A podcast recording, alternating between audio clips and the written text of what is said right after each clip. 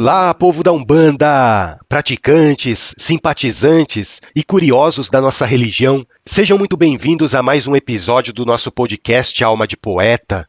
Meu nome é Evandro Tanaka, eu sou médium umbandista e nesse podcast a gente fala sobre Umbanda, espiritualidade, mediunidade e também sobre as poesias do Pai Antônio. E por falar em poesias, já faz um bom tempo que eu não coloco nenhuma poesia psicografada do Pai Antônio aqui, não é mesmo? Eu acabo falando muito de outros assuntos e esqueço de colocar os ensinamentos do bom velhinho. bom, para não perder o hábito, eu vou recitar uma poesia hoje, recebida do plano espiritual, que fala sobre vingança. E eu vou fazer aqui uma advertência. Vocês que têm a sensibilidade fraca, eu peço que não ouçam essa história, tá bom? Porque é uma poesia forte, é uma experiência difícil que nos foi relatada por uma entidade espiritual. Só para vocês entenderem melhor, essa poesia que eu vou recitar conta uma das vidas de uma entidade que hoje trabalha na Umbanda, na linha da esquerda. E como de costume, a entidade contou a história dela para o pai Antônio, e o pai Antônio, na habilidade que ele tem com as palavras, transformou a história da entidade em versos. Mais uma vez eu deixo aqui a minha advertência de que essa é uma poesia forte, é uma poesia triste, mas que nos traz muitos ensinamentos se a gente souber interpretar da maneira certa. Então vocês estão preparados para ouvir a poesia?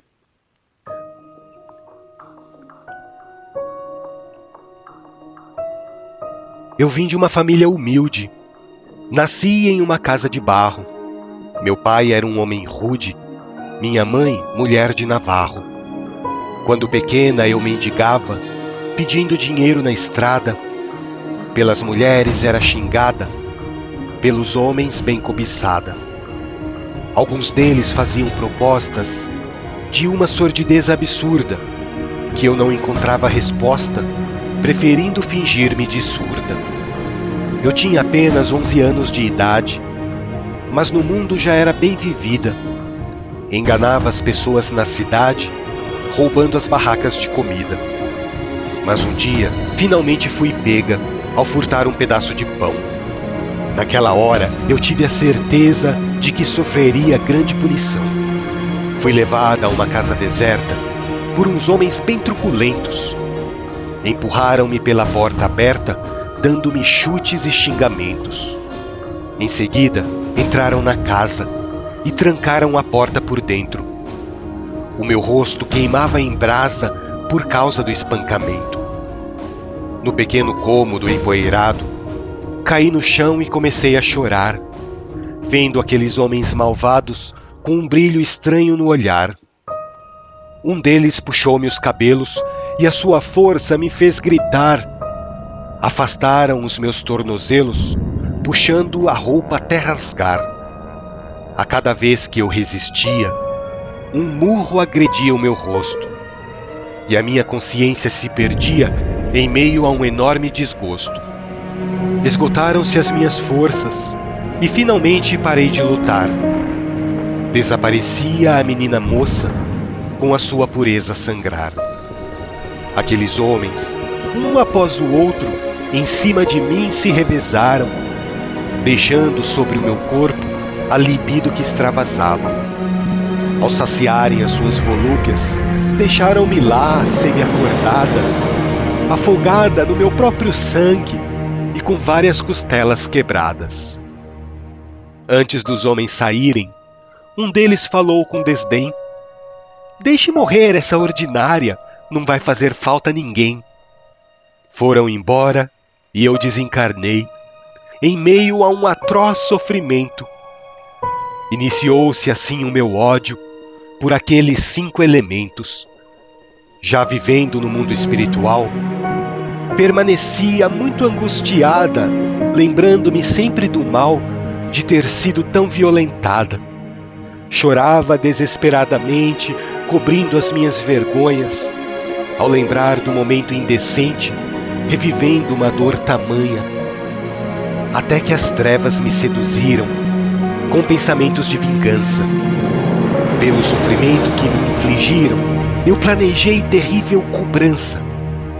Cultivei meu ódio pacientemente esperando o desencarne de cada um, para poder torturá-los inclemente sem mostrar arrependimento algum. Que horrível vingança foi aquela que eu derramei nos homens odiados, causando-lhes horríveis sequelas, deixando os perispíritos deformados.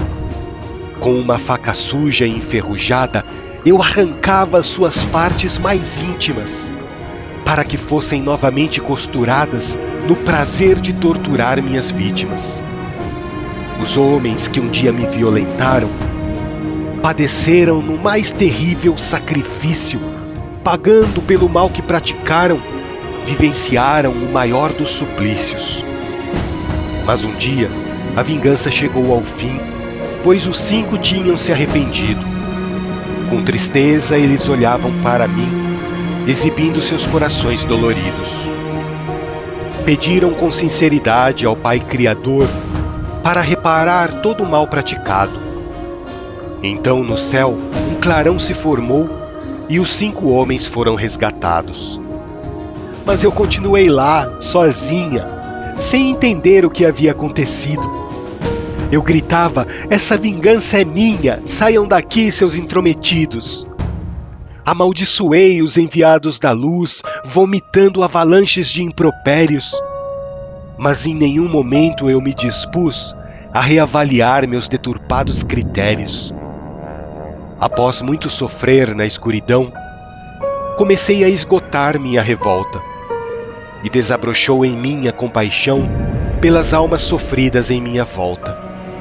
Deixando de lado a minha frieza, desapareceu o ódio no meu coração, mas ainda permanecia a incerteza de não saber o que fazer desde então. E naquele dia, eu chorei convulsivamente, envergonhada daquela minha vingança. Ao perceber que minha alma era doente, eu clamei por misericórdia e esperança. O amor do Pai não desampara aos filhos que buscam regeneração. E a escuridão se torna bem mais clara quando a dor se transforma em perdão. Finalmente, pela luz fui acolhida, na bondade que o Criador nos inspira. Em carinhosos abraços fui recebida por radiantes e formosas pombagiras. Eu tive que reparar todos os erros em nova existência de dor e perda. Mas hoje eu trabalho com muito zelo como pombagira na linha da esquerda. Após intenso preparo espiritual, Estudando muito a Umbanda Sagrada, hoje eu ajudo a desmanchar o mal, protegendo os indefesos na estrada.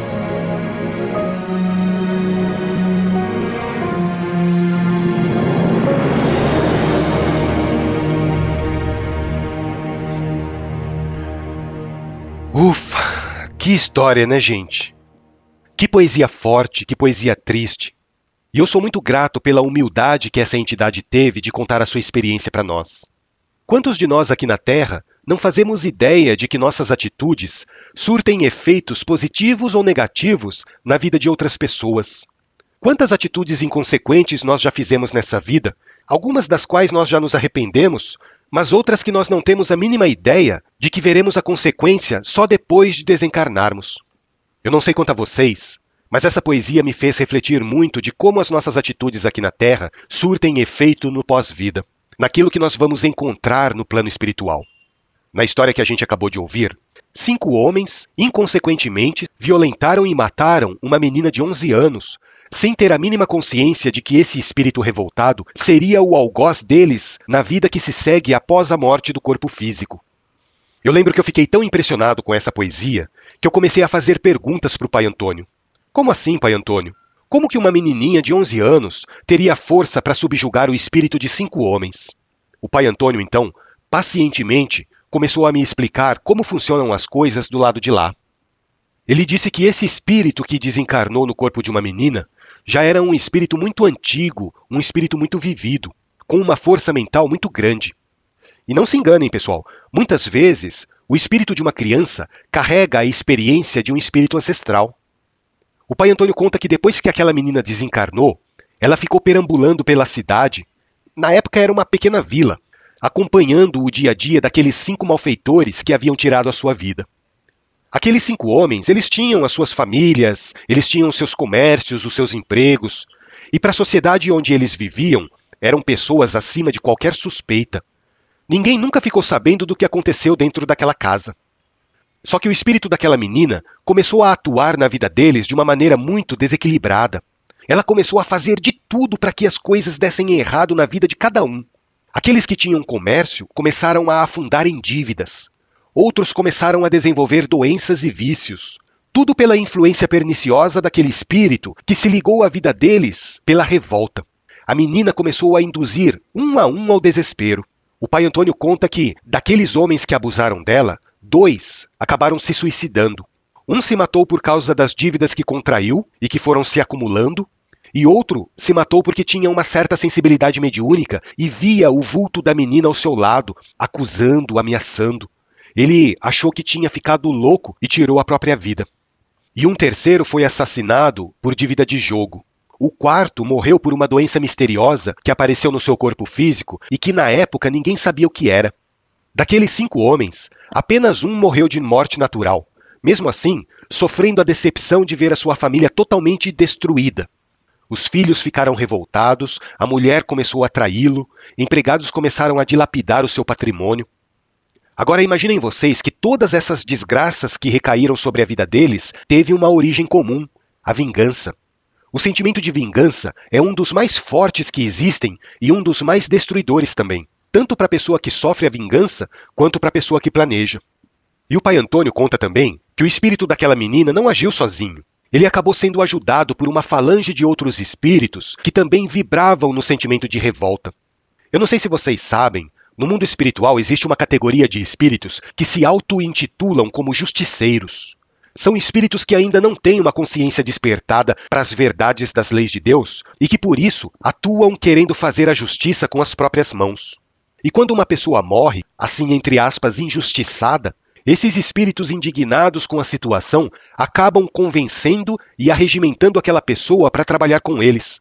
No caso dessa menina, essa falange de pseudo-justiceiros organizou toda uma programação para destruir a vida daqueles que a haviam prejudicado. E depois, quando os cinco homens desencarnaram, eles foram aprisionados e entregues a aquele espírito que se sentiu prejudicado para que começasse a sua vingança. Mas é importante a gente ter a consciência aqui também que o mal não dura para sempre. Deus sempre nos dá novas oportunidades de recomeço. Depois que aqueles homens se arrependeram sinceramente dos seus atos, eles foram retirados do baixo astral, onde estavam sofrendo e sendo torturados, e foram encaminhados para colônias de recuperação. Eles foram resgatados por entidades de luz. E percebam que o próprio espírito daquela menina também começou a despertar, depois de muita revolta, das atitudes erradas que ela teve. E olha só que interessante. Tirando toda a revolta que aquela entidade teve por causa do seu desencarne violento, no fundo ela era uma pessoa boa. Tanto é que depois que os cinco homens foram resgatados, ela começou a ter compaixão pelos outros que sofriam no baixo astral e começou a ajudá-los da maneira que ela sabia fazer. E ela gostou tanto dessa atividade de ajudar o próximo que acabou angariando a simpatia dos espíritos socorristas que atuam no umbral, os nossos queridos Exus e Pombagiras. Lógico que ela teve que reencarnar novamente, né? Ela precisou de uma nova vida, uma vida de muito sofrimento, de muita dor, para poder expurgar do seu espírito alguns resquícios de desequilíbrio que ela ainda carregava. E hoje, depois de muito estudo, depois de muito aprendizado, depois de muita experiência adquirida, ela também atua como pombagira na linha da esquerda, ajudando pessoas encarnadas que, assim como ela, estão passando por dificuldades ou por perigos aqui na Terra. Por isso, hoje ela se intitula Pombagira da Estrada, porque ela protege as pessoas dos perigos que podem encontrar pelo caminho. Essa era a mensagem que eu queria compartilhar com vocês hoje. Todo sofrimento traz aprendizado, mas não é por esse motivo que nós precisamos sofrer, não é verdade? Nós evitaremos muito sofrimento na nossa caminhada evolutiva se soubermos interpretar os ensinamentos que recebemos dos espíritos mais vividos do que nós. O sentimento de vingança, de ódio, de mágoa não levam a lugar nenhum. Esse tipo de sentimento negativo só serve para fazer estagnar a nossa evolução espiritual. Vocês querem ter prosperidade na sua vida? Então façam o bem, ajudem as pessoas. E da mesma maneira que vocês ajudam, vocês também serão ajudados. porque essa é a lei divina. Eu espero que vocês tenham gostado do episódio. Lembrando que vocês podem ouvir o Alma de Poeta nas principais plataformas de áudio. Acessem lá os episódios anteriores pelo Spotify, pelo Deezer, Google Podcast, Apple Podcast. Nós também estamos presentes no Amazon Music, no YouTube. E ainda vocês podem ouvir os episódios no nosso site almadepoeta.com.br. Deixem lá o seu comentário, a sua dúvida. Eu vou ficar muito feliz em responder. Um grande abraço a todos, fiquem com Deus, que o nosso Pai Xangô dê a cada um de nós o que for do nosso merecimento.